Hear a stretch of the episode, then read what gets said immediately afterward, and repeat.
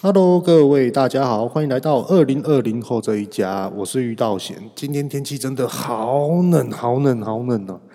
现在的时间是十二月三十号的晚上八点十五分。刚刚看了 Google，我现在目前的地址的温度是十度，可是我觉得体感温度应该是来到了九度左右吧。我现在是穿着这种冬季的大衣，很厚的这种的雪衣。然后坐在桌子，呃，坐在办公桌前面，然后这样录制 Podcast。今天啊，下午的时候，应该是说早上的时候，然后开着车去把商品呢外送出去，结果在高速公路上面风大到车子会飘，太危险了，速度整个都不敢开快。那有些车子呢，还是一样很疯狂的，就是一直超车，一直超车。我觉得今天的那种阵风啊，只要风一来，我觉得。开这么快，然后一张钻来钻去，不危险嘛？其实自己心里面纳闷。那我的开法是，这时候呢，我就是躲在车阵里面，无论是前面是轿车，或是三点五吨的这种的小货车，还是大卡车呢？当然，大卡车我是不会跟他后面了，我是闪得远远的。只要是三点五吨的这种小货车，我就跟着，也没有很紧，那就是请他帮我挡一下风。可是就是在挡风的过程中呢，就感觉啊，车子很好开，很顺。听个音乐，然后思考一下，头脑在那边转啊转啊转啊，哎，突然哎，准备要下匝道了，打个右转灯，哇，怎么才方向盘一转而已，哇，那个受风的阻力就马上来，就感觉哦，今天开车真的要特别特别小心。那在这边呢、啊，今天也是要特别跟大家讲，我知道天气很冷。很多人呢，因为在这种的温度，都会想要稍微的赖床一下。那有些人呢，就是坚持着一定要起床，然后就照常的骑个摩托车。那我觉得今天早上在骑摩托车，很多的骑士呢，在骑乘过程中都在晃神。我在想，是不是因为太想睡觉，天气太冷，想要去冬眠？可是冬眠千万不要一边骑摩托车一边冬眠了。今天我要下匝道高速公路的时候。各位大家知道吗？高速公路你下了匝道，一定都会有红绿灯，多多少少有些地方是没有的。那通常呢，车子都会慢慢的减速。今天呢，我就遇到这种事情，非常非常危险。我的前面是绿灯，好，我就顺顺的开。我那时候一时之下，哎，稍微踩一下刹车，也幸好我有踩刹车。突然来了一台摩托车，骑着 Gogoro，咻就过去。各位大家知道吗？我马上按喇叭。我按了喇叭之后，他突然醒过来，他才知道他自己闯红灯。我的 Oh my God，吓死我了！这种太恐怖了，真的真的。那只要吼在外面开车还是怎么样，这不是车子的问题，这是驾驶的问题啊！所以说，各位大家一定要注意安全。好，今天呢要跟大家聊的一个的话题，会是有关于台湾的农民。那首先呢，为什么会来聊这部分呢？呃，是这样的，我自己本身的工作啊，然后还有另外在接成另外一个工作，那通常都是跑业务，甚至于就是一些的可以的话，就是网络行销的部分。不敢说自己很厉害，也不敢说自己非常的专业，只是自己的感受的认知感会来的比较强烈。那也刚好呢，两边的公司都有给我一个方向可以去进取，还有就是去斟酌、去学习的地方，有这种的机会。那今天就是来聊，诶，我所看到的，我所感受到的，跟我所听到的部分。那有关于这一类呢，有所听到的是，我去访问了，去请教了有关于台南市市政府的农业局，诶，也去向我公司的本身的老板来去请教，诶，对于这个的看法或是什么样的点点滴滴。那也有就是我自己亲身呢去请教的一些的通路商的部分。那在讲这之前呢，哇，有一件事情我觉得也很值得跟大家分享。其实不瞒大家说，我从上个月差不多，呃，应该是说十十一月底啊，十一月底呢，那时候我们有去参加了一个会议。那后来厂商我就不说明了哈，因为这是公开的一个 Podcast 的一个节目嘛。那那时候我就觉得说，诶，这个是我们有一个进行式的一个段落，一个阶段性的一个重要任务、重要的里程碑。那后来就是都没有消息，一直都没有消息，然后就从上个月月底，其实自己一天一天的这样过，压力就一天比一天的还要来得大。为什么呢？因为我们去开的这个会议的这种的对方的角色来头非常的大，不小，而且是非常的巨大。那我们呢，也是很竞争的、很力取的去想要去做这种的媒合的方向。可是，一天一天的过，日子一天一天的过，时间一直慢慢慢慢的这样流逝。那那一天的会议到底有没有要合作？其实我自己也是蛮期待的。以我自己个人，我是觉得我想要合作，我想要去把这样的案子接下来，来去做一个。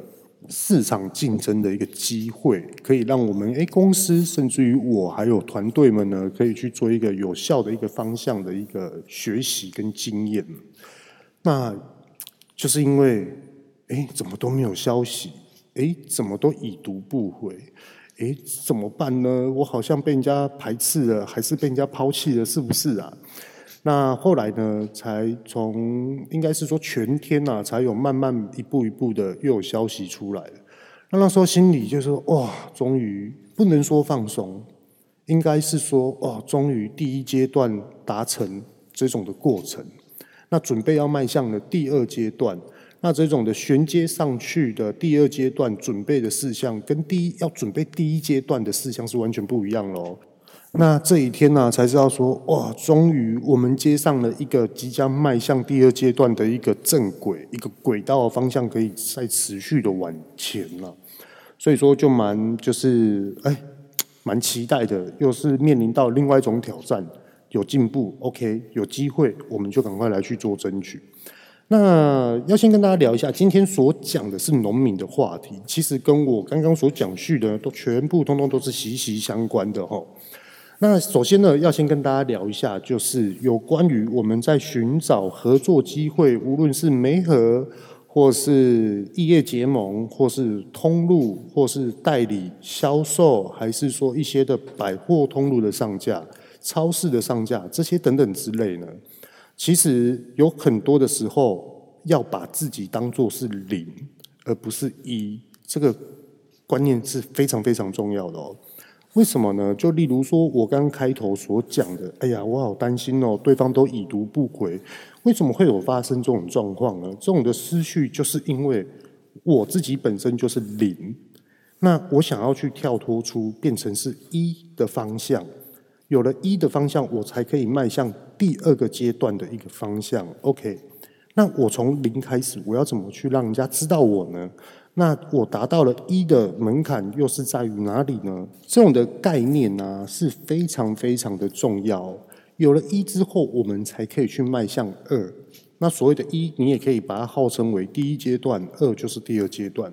可是往往啊，我们在看职场的过程之中，又或者是一些网络行销的过程中，都会发生什么样的事情呢？就是我们都把自己认知为我是一，我已经是第一阶段了。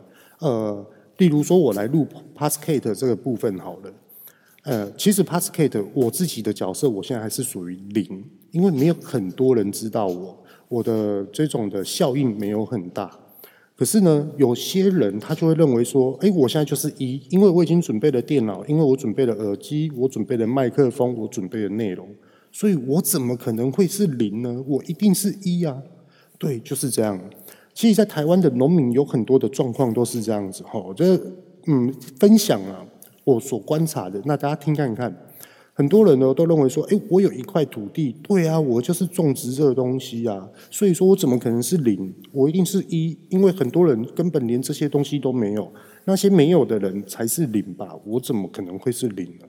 其实我们在挑战于一个市场来去做媒合跟一个方向的进取，作为一个阶段性的话。其实我们都是属于零，因为不是今天不是只有呃我有电脑，我有麦克风，我有耳机，是很多人都有，甚至于是他们要不要买而已。他们有没有内容？其实他们也都有。所以说他们会不会是零？其实大家都是零。那如果今天讲农民，今天哎哦，有土地有种植，这样子我就是一了。好，那我们来来去买一块小土地吧。那我们来去买个种子，诶，我们来去学一下技术，诶，这样是不是我就是一了？错，其实大家都是零。为什么会这么说呢？因为认知方向定位的问题。其实有很多我们在做一个市场竞争性的时候啊，就是忽略这一点，而这一点都是基础点。再举一个更有感觉的例子好了，例如现在我们的生活圈里面有十个人，那十个人里面呢，有五个人都有自己的土地，结果后来这十个人里面呢，哇，有一个人说：“诶，我昨天认识我有一个朋友，诶，他说他想要卖玉米，诶。”然后他的玉米的销售量好像还不错哦。OK，那其他有土地的五个人呢？大家就听到了玉米，好，我们赶快种玉米。OK，我们就种。结果后来这五个人种出来了之后，就去找他这个第六位的朋友说：“哎，你朋友不是要玉米吗？那我们玉米种出来了。OK，然后到底要怎么去跟你这个另外的朋友做销售呢？”结果后来第六位的朋友呢，他就讲说：“啊。”结果你们大家全部都种玉米哦，他的他卖得很好，可是他的量体也没有办法把你们抓下来啊，因为也是要看末端的消费者愿不愿意买这么多的玉米。OK，那个时候发生了一个问题，这五个有土地的人都种植了玉米，那其他的四个人就在旁边观望。哇，一听到玉米好像人家要采收要收购，你们大家就全部种玉米，那。嗯，我没有土地啊，那我到底该怎么办呢？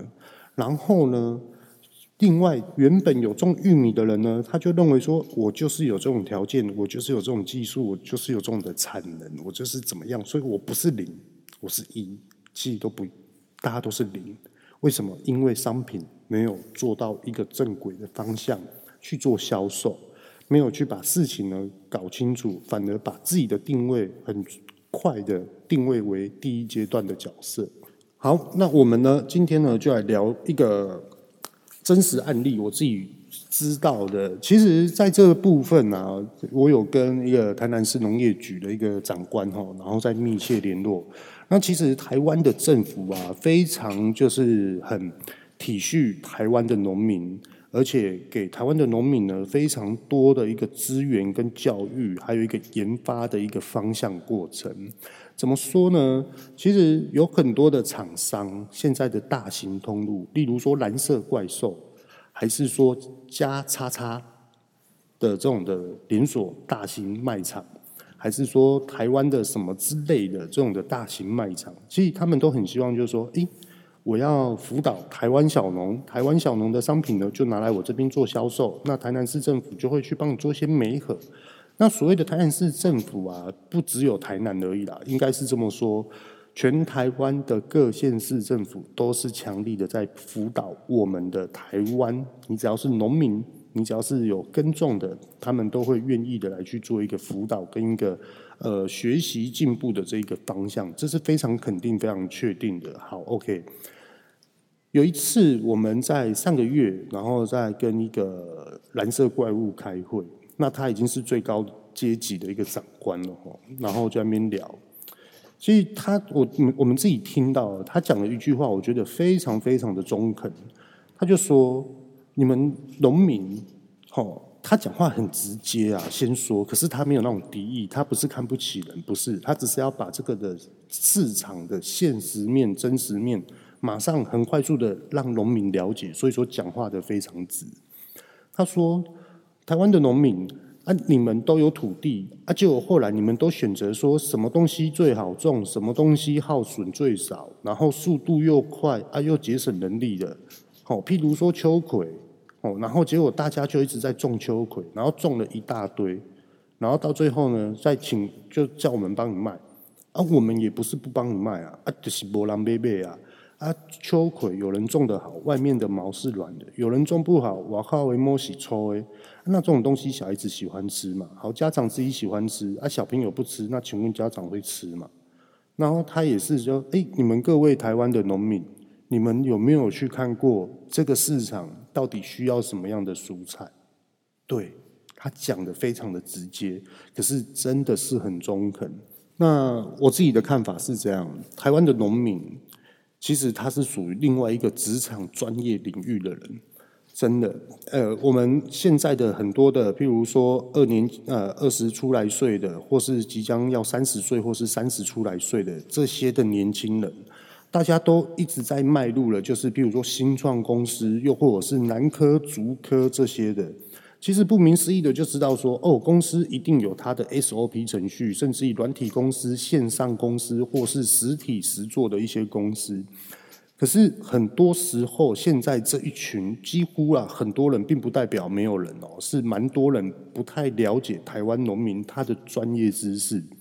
我举个例子哈，各位大家知道吗？农民为什么每天有时候都要三点或是四点起床？各位大家知道吗？因为他们起床了之后，整理一下，准备了设备器材，就直接骑着摩托车或是开着货车。或是这种的小型越野车，然后就啵啵啵啵啵啵到农地。他们一开始呢，只要一天亮，然后就可以看气象、观察天气、风向，什么时候会下雨，然后什么时候可能又有台风。这种的专业领域，这真的都是社呃生活中的经验学来的。然后后来呢，这些农民，譬如说他是种米的，或是他种番茄的，他种凤梨的，或是等等之类的。其实种每一种东西的专业的这种技能跟他的经验是完全不同的。为什么有些人的番茄就特别好吃？就是经验，这个一定是长时间一年、两年、三年所累积出来的。可能到达两年之后呢，他又觉得说我还要再做改良。那改良了之后，要花费两年的时间来去做一个经验的一个成长，才会种出现在呃市面上非常热卖的一种的番茄。好，OK，我们也可以来讲西瓜。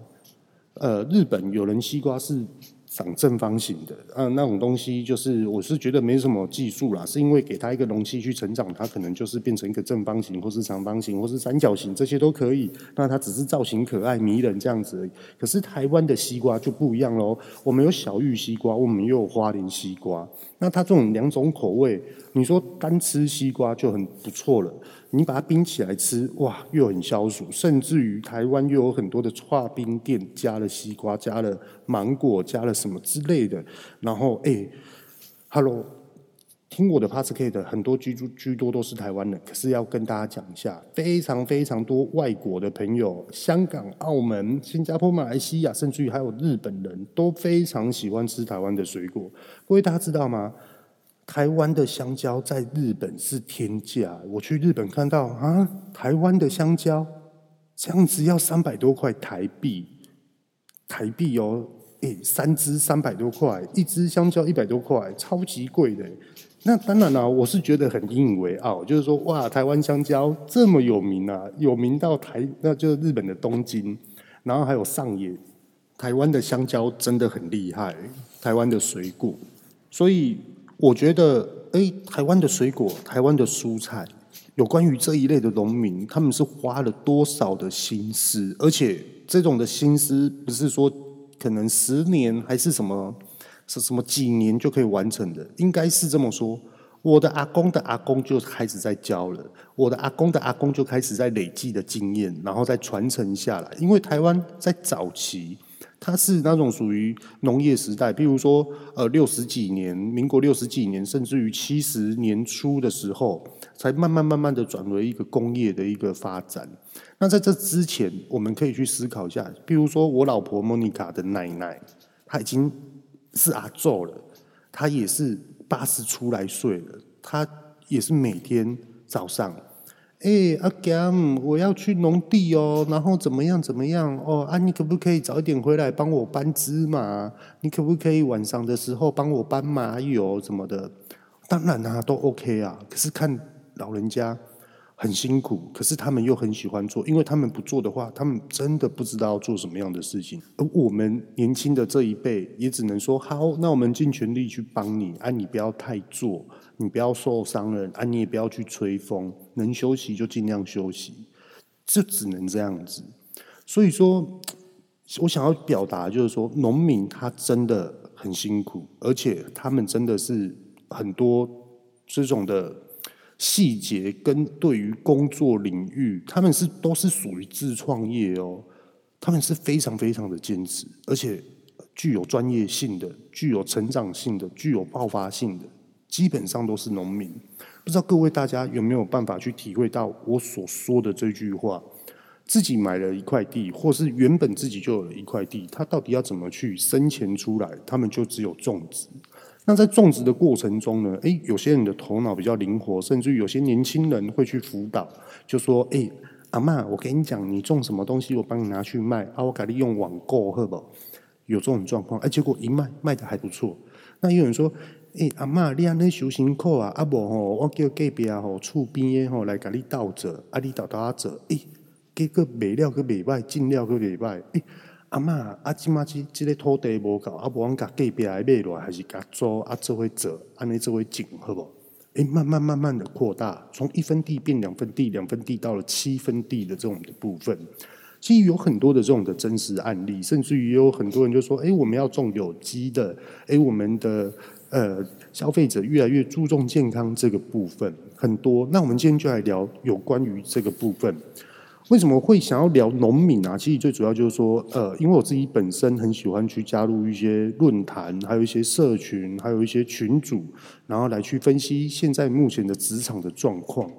那最近呢，就是在农民的这个的群组呢，还有社群里面看到有一些人的发问，就说：“诶，各位大家知道吗？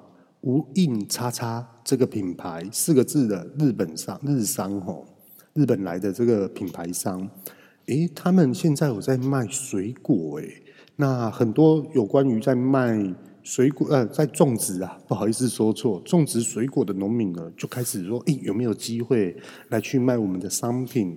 那有没有什么样的方式呢，可以去做这种的媒合来去做引荐这样子？那在这里面呢，也有人会说，其实他们是不看好这个的通路，那到最后可能都会是做白工啊，这上面的。论坛是这样子的，那在这边呢、其实我很想要去回复，可是我觉得我用我的身份去回复，第一个我是农民吗？第二个我对农作物的市场我真的很了解吗？第三个大家真的知道我为什么要讲这些的话语吗？会不会受到另外一个冲击跟误会？很担忧，所以说今天才想说哈，其实最主要就是把这种的市场。哎，分析的清楚，给这些农民听，把话题拉回来。刚刚所说到的，OK，这个日商他们准备要来，哎，也不能说准备，他们已经在销售水果的部分。那其实我的观点是这样，其实在今年的八月份，我就已经开始在观望这个的品牌商，这个无印叉叉品牌商，它在国际上的一个的布局，跟它的未来的进展的方向。在这边也可以跟大家说明一下哦，在八月份的时候我就已经查到了，其实在今年的一月份呢，在日本的无印叉叉这个的品牌，他们就已经开始在销售有机农作物，不是只有水果，还有蔬菜。那他们呢，也在日本也引进了这种的蔬菜的冷藏柜，低温的冷藏柜，差不多二度到七度的这个部分。那在后来呢，我又在上网去爬嘛，诶，三月份的时候，香港的这个品牌哦，无印叉叉也开始在做销售了，甚至于现在新加坡也开始做销售。那我那时候就在那边思考，诶，连无印叉叉这个品牌也都要开始布局这个的方向领域，那我就想说，为什么台湾没有？那是不是未来台湾可能会有？其实，在这个部分，大家听我这么说，你们可以去上网去 Google 查一下。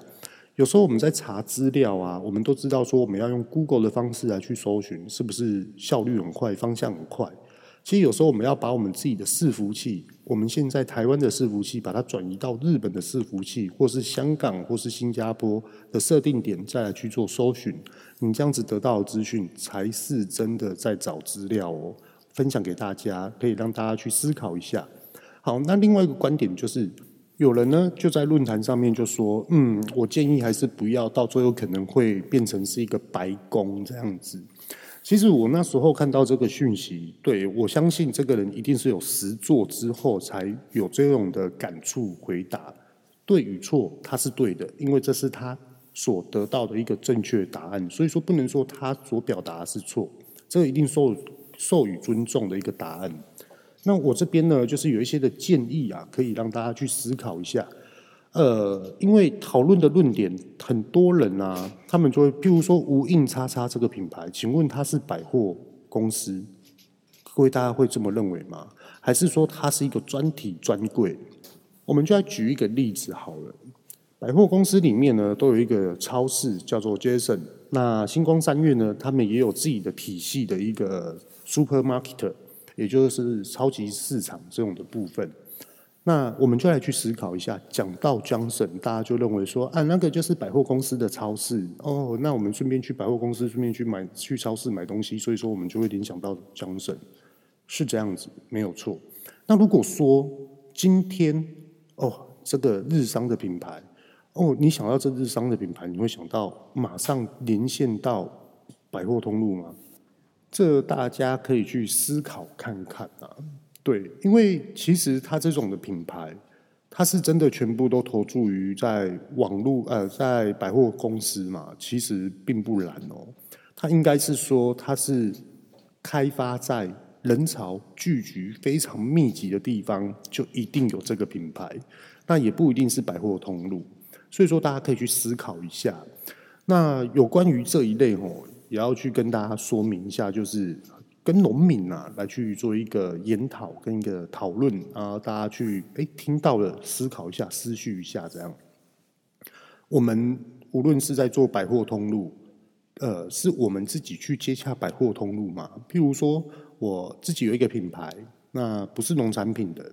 然后我就自己去找呃百货公司一间一间的去接洽，然后对都有成功，可是变成我自己忙翻了，超级忙的，呃一下子要顾里面内场生产，一下子又要去看外面的销售状况，然后一下子又要去看到一个核心的一个营收的状况跟支出的状况，这是非常非常基础的。随时都在盯着这三个环节，然后再就是消费者他们的感受又是什么？那有时候呢，动不动就说：“哎，哪里缺货了，我要送哪里？”哎，有时候哪里滞销了，该怎么办？这些商品怎么办？这样压力很大，非常大。所以说，我觉得哇，怎么那么累啊？难怪人家讲的，到头来都是做白工。可是后来啊，并不代表哎，我们这样子做就是。打了这个的死结，这条路就是这样子。其实并不是哦。呃，举个例子，我们既然都知道说，我们自己去做接洽，我们的优势是在于哪里？诶，可能获利比较多。可是我们的劣势呢，太多了，真的有够多。你说货运生产，你说你要去督导，你要去看消费者的这种的，对于我们商品的这种感受，真的很累很累。他那个是你忙完了，可能。每天都是三两三点才睡觉这种，因为还有很多数据要看。可是如果说我今天去找了一个中盘商，诶，来帮我去布局，诶，你看你要去布局哪里？那你去布局的点，你一定要跟我讲是哪里。那我就是固定的哦，一个月多少的商呃数量给你，是不是来的对我来说就是比较轻松呢？甚至于呢，这种的角色他还可以帮我处理了货运的问题，没关系。我知道你要抽成，那我们就来详谈。那在这个过程之中，诶，你到底有没有获利？你的获利，你的最低值跟你的期待值跟你的高估值又在于哪里？那如果说今天是你的最低值即将已经达到你的最低值了，请问你可不可以接受？我觉得最主要的问题点应该会是在于这个部分。不知道大家有没有认同这种感受？我们把很多的事情拆拆，把它拆散来看。应该就是因为获利的关系，所以说你说中盘商或是代理商或是销售商这种的部分好不好呢？各有各的优缺点。可是我觉得很大的重点就是在于你的合作厂商是不是你想要的，甚至于呢，你觉得你跟他一起合作，你可以相信他合作的非常愉快。我觉得这是一个非常重要的关键。好。那现在的农民他就会认为说，对啊，这我们早就知道了啊，没有错啊。可是呢，很多的农民都确切的不敢动。今天我所表达，并不是我就是中盘商，我不是中盘商哦，我只是一个公司的业务，小小的一个职员，我也只是诶帮我老婆圆梦，帮我老婆开了一个的品牌来去做这个的布局，所得来的这些的经验，所以说我不是中盘商，非常的肯定。那为什么我会感觉到很多的农民都确切的不敢去动？就是因为他们在接洽这种的盘商，第一个他们不认识，第二个他们会认为信任跟信用非常非常的重要，跟人与人之间的对谈的感情，他们非常注重于这个环节。那很多的中盘商，中盘商也有很多的业务。中盘商他有一套的系统，他有一套的制度。那很多农民就认为说：“哦，啊，恁这拢讲啥，我拢听拢无。啊，结果到底是是要安怎合作，规定是安那，我拢唔知。啊，我敢会去用骗，其实都卡在这部分。所以说，是不是有很多的农民，或是哎、欸、现在的 Podcast 的听众们，哎、欸，你家人、你身边的好朋友，有关于农民，是不是有遇到我说的这种状况？其实这时候你们的出现就很重要了。回家看一下长辈，诶，长辈现在的目前状况怎么样？没关系，爸爸妈妈或是阿公阿嬷，我来帮你做接洽，我来帮你寻找，然后呢，我会帮你审核。那审核这个过程，我为什么会选择他？我会一样一样的很细心的来去告诉你为什么。然后再来说钱怎么汇款，商品怎么运送出去，然后未来会在哪里做销售？其实这个环节非常非常重要，所以。我觉得今天农民他穿的这种的塑胶雨鞋，他穿的比较脏的裤子，比较旧的衣服，并不代表他们的身份就比较低，真的没有。可是我觉得现在有很多那种十七八岁，甚至于二十岁、二十一岁，还有那种刚退伍出来的，就感觉好像，因为有一次我去垦丁，我去屏东，我去买咸鸭蛋，然后也有人在卖洋葱，那刚好洋葱人家采收要。拿过来这种的，嗯，摊贩来去做销售，结果后来就有一个年轻人，也不是只有看到一次哦，好多次，然后就开着一台宾士，然后就过去，哎呦，啊，那女生就看到这农民怎么感觉很脏，然后就突然退一步，然后就不想要理人家。啊，你明明就是要去那边买咸蛋，你就是要买洋葱的，你还这样嫌弃人家，我也觉得莫名其妙，而且我觉得这样根本很没有礼貌，所以说我很不能接受这种事情，而且说实话。他今天卖洋葱是卖多贵？他今天卖你一卖你一袋洋葱，他是可以买一台车，还是可以买一台摩托车？搞不好连一台脚踏车都买不到，还更加嫌贵。然后你自己那么年轻，又开宾士，又开 BMW，还有开 Porsche 的。我不是那种嫌人家什么身价高，还是他有钱？其实不是，是人与人之间的平等的这种的互相尊重的这种的意思啊。好，那我们再把话题拉回来，就是这有关于通路的一个问题。那再来啊，今天我们要去把商品布局到百货通路这件事情，到底是对还是不对？其实没有所谓的对错。可是，如果今天我们把商品布局到百货通路，我们可以去看一件事情：是这个商品的主要强打的通路之一吗？其实往往都不是，它可能是第五线、第六线，它只是一个支线出去、辅助线出去而已。甚至于坦白的来讲。它就是在帮你打你这个农农作物的这个产区的品牌，譬如说，呃，我是小，呃，譬如说我是某某小农，呃，我是叫什么样的小农，我的产区叫什么名字？那这个的名字，我是不是就可以把它冠在百货公司上面来去做销售，让很多人在百货通路上面，哦，原来这个产区，哇，这个水准应该不错哦，可以在百货公司上面做上架去做销售。嗯，那下一次呢？就是大家既然看到你了，大家就会有印象；第二次看到你了之后，大家就会记得；第三次呢，就会想要蠢蠢欲动的去购买。所以说，其实百货通路啊，其实到底要怎么去实施策略操作，会不会是这样子呢？其实大家都可以去参考看看。那其实，在做百货通路，有一个非常非常重要的一个关键点，就是它的支出会来的比较多。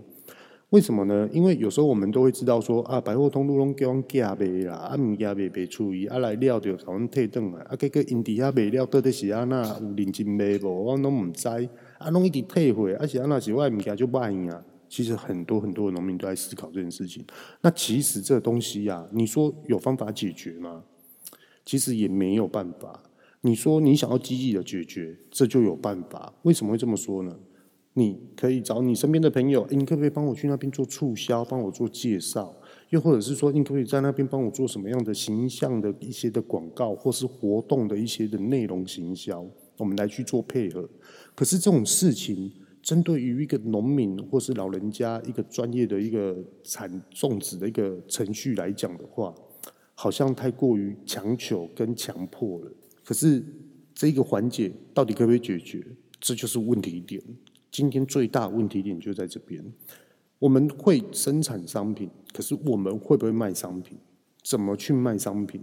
而这些的生产商品的角色环境，它到底怎么样的去融入职场上面，跟销售市场上面的一个环境，这种情境，好像都没有办法去对应上。可是有些的产区是可以办法对应上，可往往这些的产区所种出来的农作物都销售的都有一定的成绩。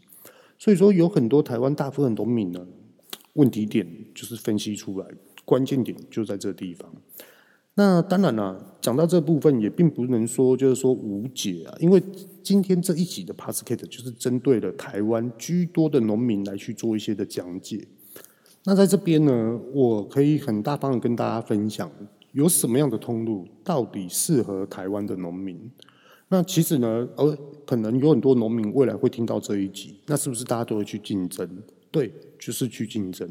可是这种的竞争呢，并不是说我们就是要靠内斗，我们就怎样？其实不是，是我们要怎么样把我们的商品更升级，它的品质更好，它的元素、它的值会提升，甚至于呢，未来的业绩呢，可以突破更大的一个亮眼的一个方向。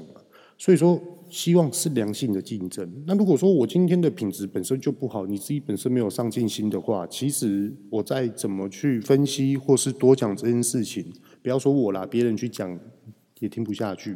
好，OK，呃，台湾我们大家都知道有一个叫全家便利超商，其实我蛮推荐全家便利超商的。为什么呢？其实各位的农民或是现在听众的 Podcast 们，无论你在台北。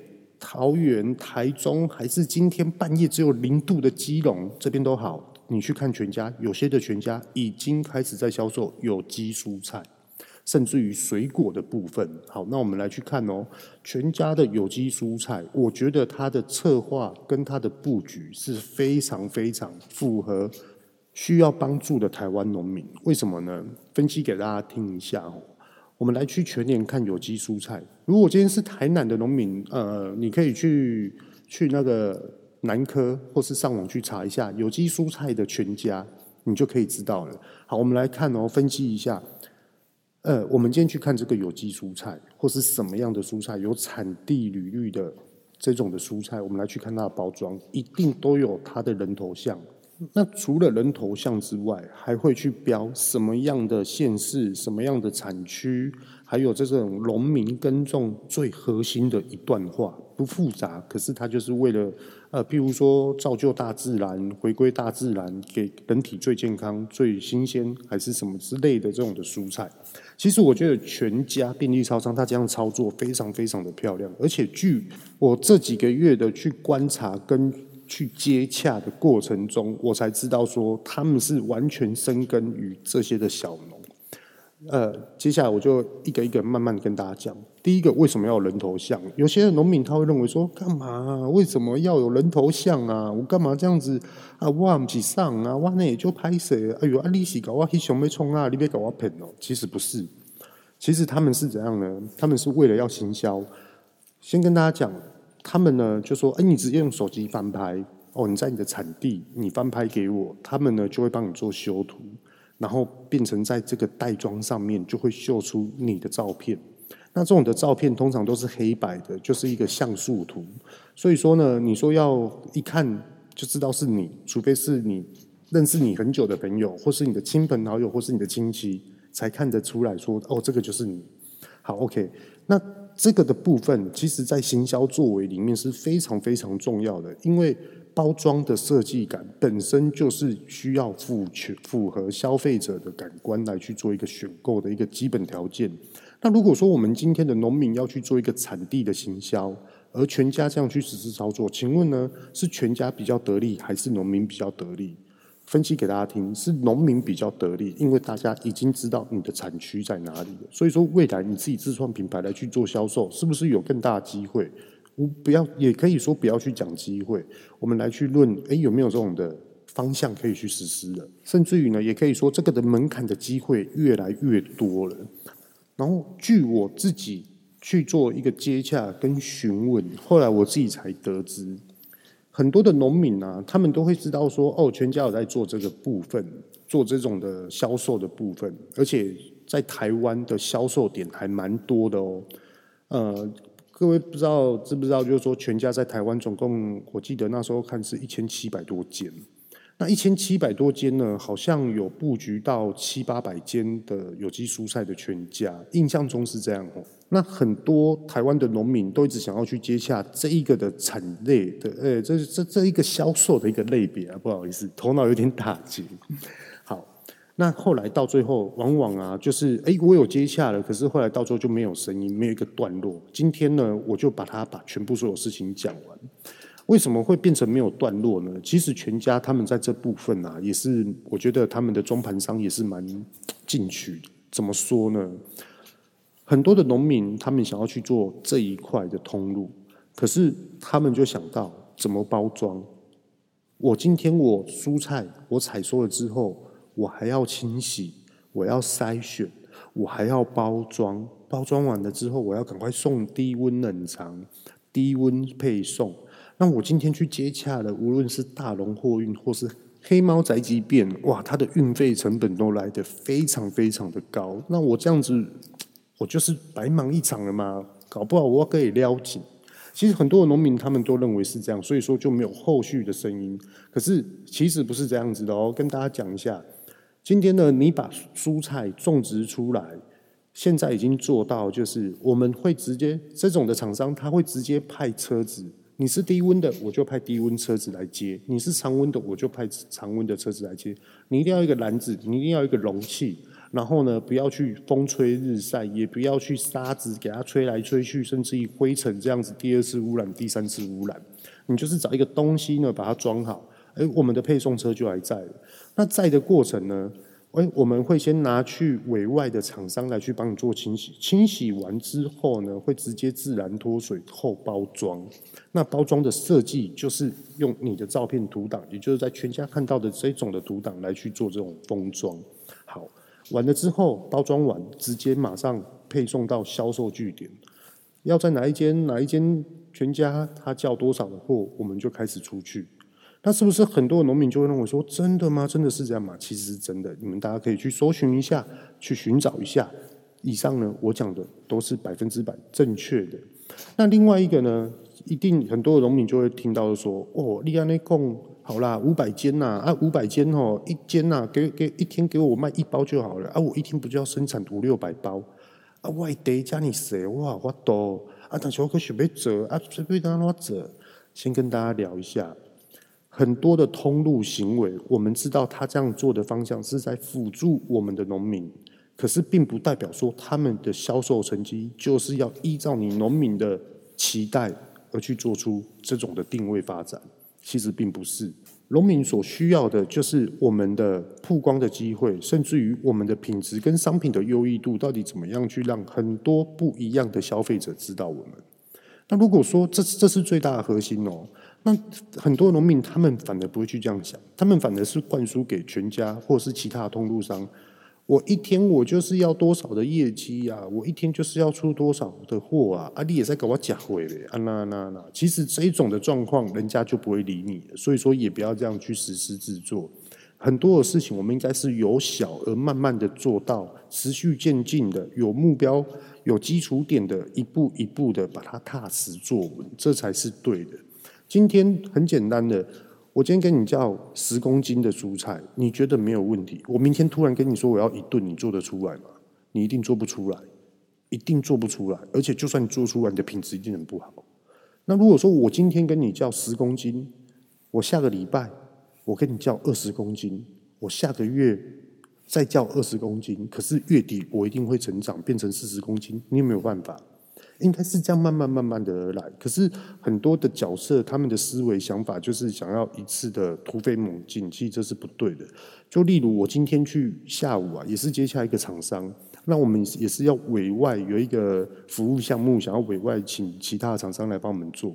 这个厂商他也是很大大讲啊，就说：哎，你一个你一个月可不可以给我三万片？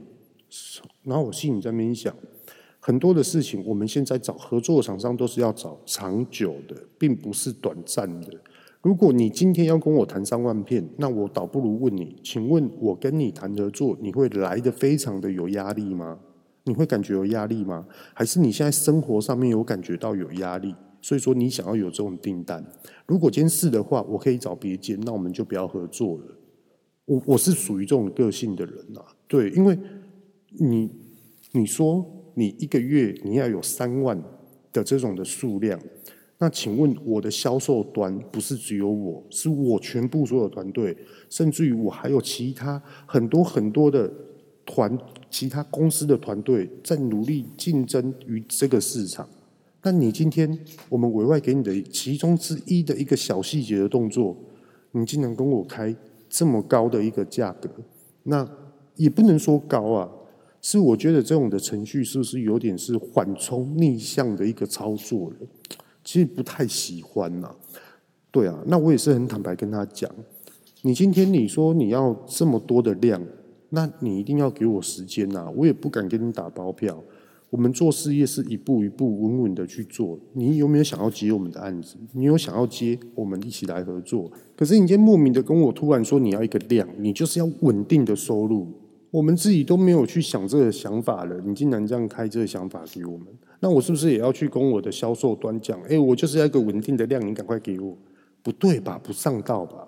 对啊，应该是讨论这个市场，我们到底要怎么去努力，这个的商品到底怎么样的更优化，这才是来得更真实的。因为有很多的环节面哦，我们要去思考一下。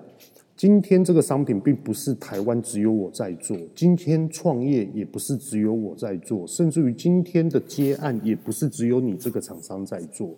所以说，我们应该要去抓一个平均值来去衡量一下，就是大家怎么样来去共同成长，一定要一个目标方向。你说的目标方向，当我们一致同仁的时候，我们再来回溯于获利的互惠，其实都已经达到一个平均值的基础点的一个建立好的一个关系。所以说，我是觉得未来的观望市场很重要，可是到底怎么样去做一个媒合，怎么样来去做一个。接洽跟上到一个正轨的方式，这是才是正确的。对，我不敢说我自己非常非常的厉害，只不过说我觉得好像现在职场是这样子。而且我印象中，我蛮多集的 Podcast 呃，都有一直在分享一句话，就是说，我们今天创业，我们今天做这个的商品，我们是制造商，我们要准备即将要制造这个商品，请问是？我们因为觉得它很省时省力，所以我们来做这个商品，然后生产的出来之后，我们再想尽全力的办法把它销售出去。无论它卖得好不好，我们都没有关系，反正我们就是要把商品卖出去，把这些商品呢，登很金放在自己的口袋。很多人都这样想，可是也有人他是有具有策划能力的，他是说：诶，我先看通路，通路好像有需要这个商品，那我再来去生产这个商品。甚至于呢，有些的通路是说，诶，有没有这个商品、啊？我现在缺这个商品啊，你有没有办法制造生产？如果有的话，那你来帮我制造生产。当然啦，机会来了，我们就来去实施。诶，大家应该听到这边，机会来了，我们就来去实施，是不是这样？可是我刚最后一句话是讲，诶，我现在通路有缺这个商品，你有没有技术产能？你来帮我制造生产。诶，机会来了，我们就来去做这个商品。是不是非常的一百分？没有错。可是我们来去思考，为什么通路商会找他？在这个台湾的职场上面，是真的有这种事情哦，而且不算少，算中等。为什么会这样？因为这个的制造商，他一直在不断的呃进步，一直不断的去做认证，一直不断的去让这个商品更优化。那可能他有这个技术，只不过说他可以延伸出另外一个商品。就是这样举一反三，所以说很多人都认为说，哎呀，台湾农民啊，就说啊，产销履历啊，今嘛台湾的不济啊，后来后来弯折，好啦，做了产销履历之后，结果突然蹦了，职场上面突然说要有有机认证，哦，啊金嘛该有机认证，啊金嘛是发现什么代志？哦，啊该 SGS 认证哦，啊我我这些投资的钱都等于什么？那我不就是要灌在中盘商的身上？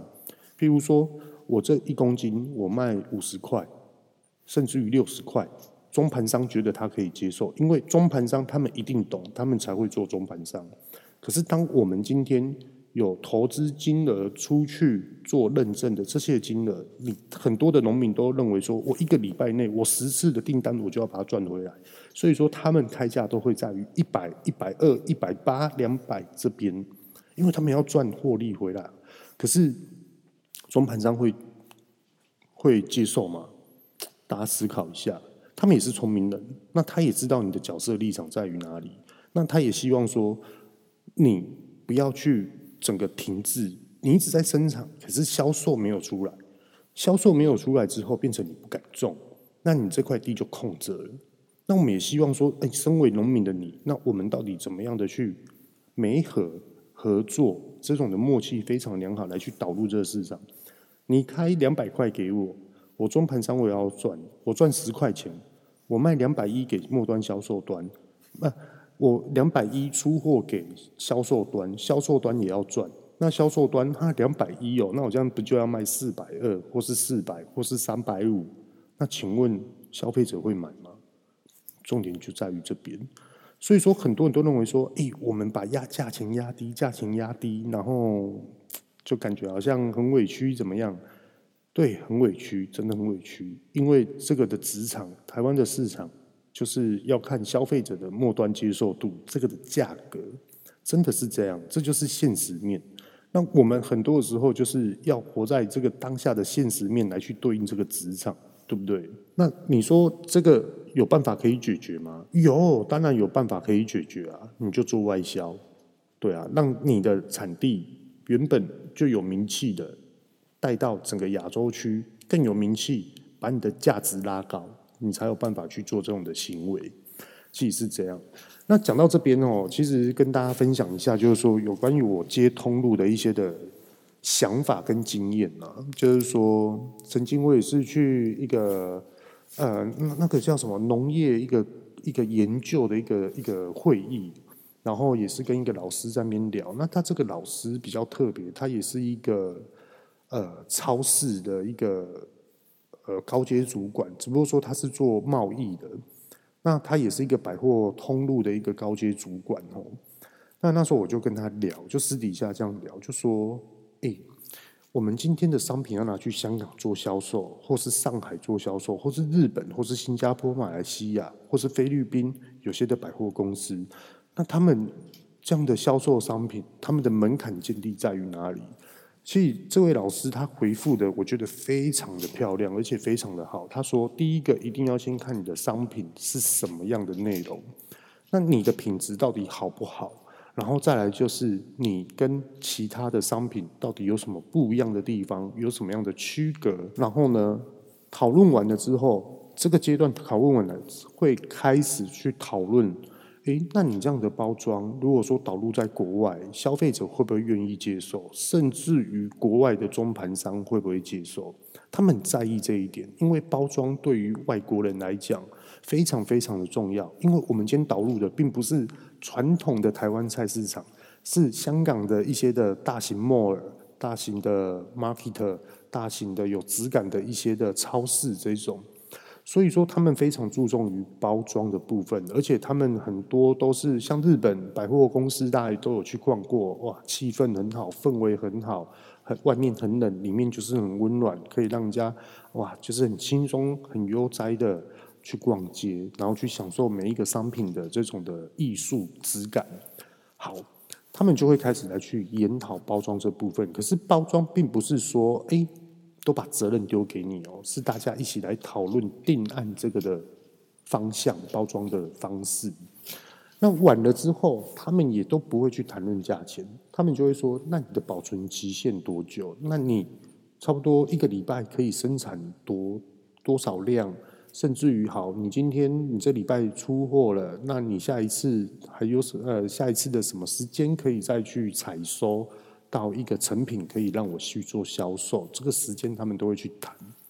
谈完了之后，他们才会去讲说：“那你给我的价钱是多少？”先跟大家聊一下，我觉得这个老师的概念跟观念真的非常非常的不错哦。为什么呢？我自己个人认为是，如果我今天不论你的商品、跟你的品质、跟你的保存期限、跟你的包装，我都不论哦，我反而先跟你谈价钱。当价钱谈不拢了，同等于我前面所有的事情都是浪费时间，都是空谈一场。各位大家懂吗？这句话的意思就是，如果今天你的盘商直接来跟你说，来，你一公斤要给我多少钱，还是你一斤要给我多少钱？对，然后他也不去看你的商品，他也不去看你到底怎么出货，你到底怎么运输，结果他就直接跟你谈价。通常往往这一种都是短期的合作，他并不是走长久的，因为他就是要拿到优惠的价钱去冲现场，现场等现金啦，好啊，啊来后一抓咧，后一抓肯定袂来找你啊，伊肯定去找别人啊，因为今卖市场就是爱靠这些商品来行，啊我就是要摕上俗的物件去抢。所以说，他只会跟你谈价钱，他不会去跟你谈品质。那如果说今天他是要跟你做长久的，他就会一步一步一步的慢慢来谈。当你的商品是什么区隔、质感、包装、运输到你的保存期限，谈完了之后，他就跟你谈价钱。那价钱，他就会说：“嗯，好。”那如果说我这边可不可以你再降价一点点给我呢？有没有这种空间？其实这都是有弹性的，都是可以谈的。而且通常这种的方式，对方都会来得很有礼貌，并不是他们也一定知道农民很辛苦，所以说他们也不想要去压榨农民，来让自己的公司更有更高的获利。其实他们不会这样做，他们也说好，没关系，你给我这价钱，我来去国外帮你跑看看，看中盘商怎么讲，再来去做定位。他们也只会这样跟你说。可是如果你认为说，哎呀，我会不会开太高了啊？这样子中盘商会不会不接受啊？我又想要跟你长期合作，那你变成很多农民就在当下犹豫不决。所以说，有时候我们要一定要去定出一个你自己的核心的定案。你一斤或是你一公斤到底要获利多少钱？这是非常非常重要的。因为有很多的谈判过程中啊，如果说你自己都拿捏不好了。那其实你会拖累到跟连累到很多人的策略方向，跟譬如说刚刚讲的这老师他在做贸易，他有跟我讲，他说实际的案例也是，呃，有人接洽了，结果后来价钱他一直跟我改来改去，越改越低，他就是为了想要去接到这种大量订单。那其实他接到这个讯息，他是不是也是去跟香港或是其他国家的中盘商谈？那老师也是一直说，啊，价钱越来越低。我跟你讲，你低了两次之后，人家就不会理你了，因为他人家在国外上面，他太多商品要筛选，太多商品可以让他去做选择，太多商品可以让他赚钱。所以说，有时候真的是要属于很多的农民，我们在于经营规划理念这个部分啊，你确定了你就确定，你卖高，那你的价值是什么？你想要卖便宜，你就是想要冲量，那到底？怎么做会是最好？如果说你卖的东西是便宜，而且你的价值又是最高，那你的获利可能是你又可以接受，是不是来得更好、更全面？那我们就是专攻于这个的部分来去做。那到底要怎么去跟中盘商来去做一个良性的沟通，跟一个诶觉得成功几率可以提升的一个对话？这个我在另外一集的 Podcast，然后我再跟大家分享。那最后啊。也跟大家分享一些数据，这是我昨天然后呃把它翻出来的一个资料。我记得我在二零二零年的六月份，然后我有去做 Google 的一个关键字的一个搜寻。呃，我们来讲一个水果的一个关键字，它的平平均值啊来到了百分之六十一点八，它的搜寻的百分比百分之百就是全部。那十个里面呢，就有六个人在去搜寻这个“水果”这两个字。那后来呢，我又去查了水果，我都是查我自己爱吃的，比如说西瓜，哦，西瓜就很很像只有两趴到三趴。然后我又查了凤梨，那因为凤梨这两个字呢，其实它有被灌注在凤梨酥这部分，所以说它的数字来到了百分之三十几 percent 哦，所以说有一些不准。那后来我又去查了芒果，哦，芒果就很高了，尤其是在夏天的时候。然后我那时候搜寻呢，是来到了百分之四十七点多，是非常高了。那后来我又去查了蔬菜，那蔬菜呢这部分呢，它的流量比啊，就只有达到百分之十七。后来我查了有机蔬菜，那有机蔬菜它就达到了百分之三十一点二，这我非常非常的有印象。那我就查了有机蔬菜，然后又去查了生菜沙拉，因为很多人为什么会去搜寻有机蔬菜，就是为了健康。那我就去查了生菜沙拉，结果生菜沙拉那时候的六月份是很热的，结果呢，那时候的数据达到了百分之七十一点八，是非常非常高的哦。所以说呢，这些的数据分享给各位农民听看看。OK，我们既然知道生菜沙拉它的的浏览度这么的高，搜寻的热度这么高。那是不是它具有很多的话题性？那我们是不是就可以去生产，或是种植，或是开发来研究有关于生菜沙拉的生菜这个部分呢？我觉得这可以值得去思考。那今天呢，我们就分享到这边。这也是二零二零后这一家，我是遇到贤。记得哦，喜欢的话请帮我按订阅加分享，可以的话给我五颗星。OK，拜拜。